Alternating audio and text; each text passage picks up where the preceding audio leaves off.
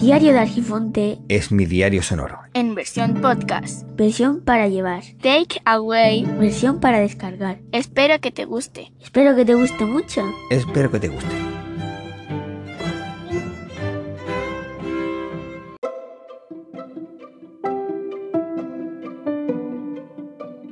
Últimamente están ocurriendo cosas feas. No quiere decir que antes no ocurrieran, pero están produciéndose de forma con más frecuencia, lamentablemente. La cuestión es preguntarse primero a qué me refiero, porque normalmente todos, todos, me meto yo también, tendemos a pensar que ya sabemos a qué se refiere cada uno de las personas que están hablando y muchas veces se cometen errores. La cuestión es que en esta sociedad hemos normalizado eh, comportamientos totalmente reprochables que muchas personas tienen una indolencia tremenda hacia el dolor y el sentir ajeno. Si por un lado no captan señales de su entorno, convirtiéndolos en impedidos sociales, por otro lado pasan a tener un comportamiento violento al no sentirse parte de ese todo, de esa sociedad. Y esto nos lleva a tener comportamientos con una gran agresividad. La agresividad es la tendencia a atacar, a actuar de forma agresiva, tener una respuesta violenta. ¿Y qué es la violencia? Pues es el uso de la fuerza para alcanzar un fin especial, como puede ser el dominar a alguien o conseguir algo de alguien.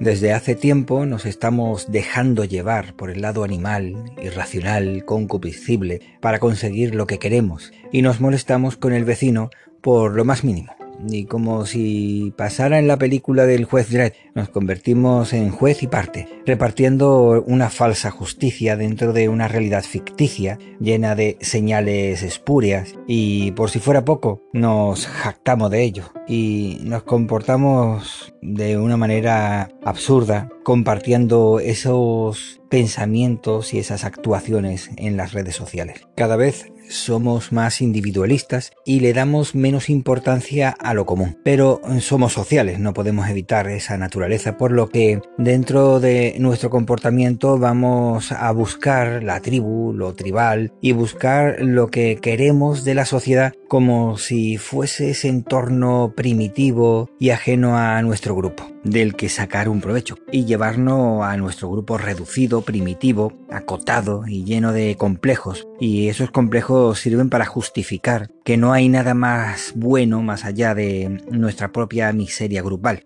No es difícil darse cuenta que cada vez hay más personas con falta de seguridad. En momentos de crisis siempre aparecen salvapatrias, eruditos a la violeta, líderes de pacotilla, que lejos de aportar, de sumar, lo que hacen es restar, es acusar, culpar, eh, y no son más que negados para la autocrítica y tremendamente seguros de todo, en momentos en el que la crisis está de tal forma es tan grande que es imposible tener nada seguro. Estos individuos muestran esa falsa seguridad para atraer a gente con el miedo. Se muestran como si estuvieran en posesión de la seguridad y que todo, absolutamente todo, lo controlan, de todo saben. El típico maestro liendre. Personajes que dicen odiar a los políticos porque viven del cuento, según ellos, pero ellos quieren vivir del cuento, por lo que se convierten al final en políticos. Pero ojo, se separan de los políticos.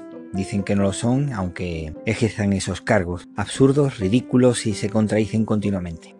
Como conocen conceptos básicos de marketing, buscan un nicho y lo explotan. En este caso, término explotar es más cercano a la realidad violenta a la que ellos se sujetan, ya que buscan generar odio en la población y enfrentarla unas personas con otras ciudadanos que su miedo e inseguridad la torna en una falsa seguridad y repiten sin cuestionar absolutamente nada todo aquello que le dicta su amo, dueño y señor.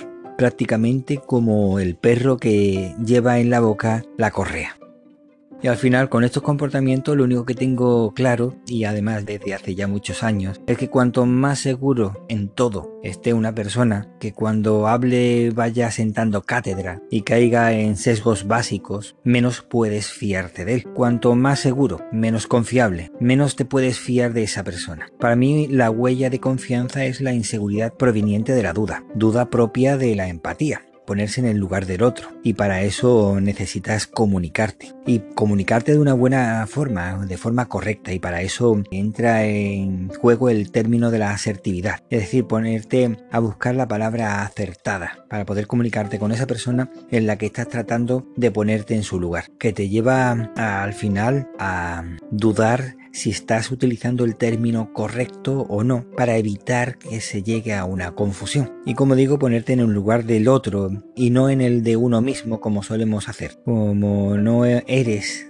la otra persona, siempre tienes la duda de si ese acercamiento que realizas de forma figurada no es la real. Y por lo tanto eso te hace tener un poco más amplitud en la mente porque puedes plantearte no solamente tu punto de vista, sino los distintos puntos de vista posibles de esa persona en la que te estás intentando poner. Y eso te puede ayudar incluso a tener colaboraciones con estas personas porque facilita tener ese campo amplio mental que de otra forma, desde la intolerancia, desde el engreimiento, desde el pensar que tú estás por encima de el que sea, pues resulta que al final no, no consigues para nada. Bueno, y con esto ya se ha terminado. Espero que nos podamos escuchar pronto. Cuídate mucho para cuidar a los demás. Espero que te haya gustado este episodio y si es así, que lo puedas compartir con tus amigos. Puedes aprovechar también y si no te ha gustado lo comparte con tus enemigos y recuerda que el tiempo corre, vuela, así que apresúrate despacio. Hasta luego.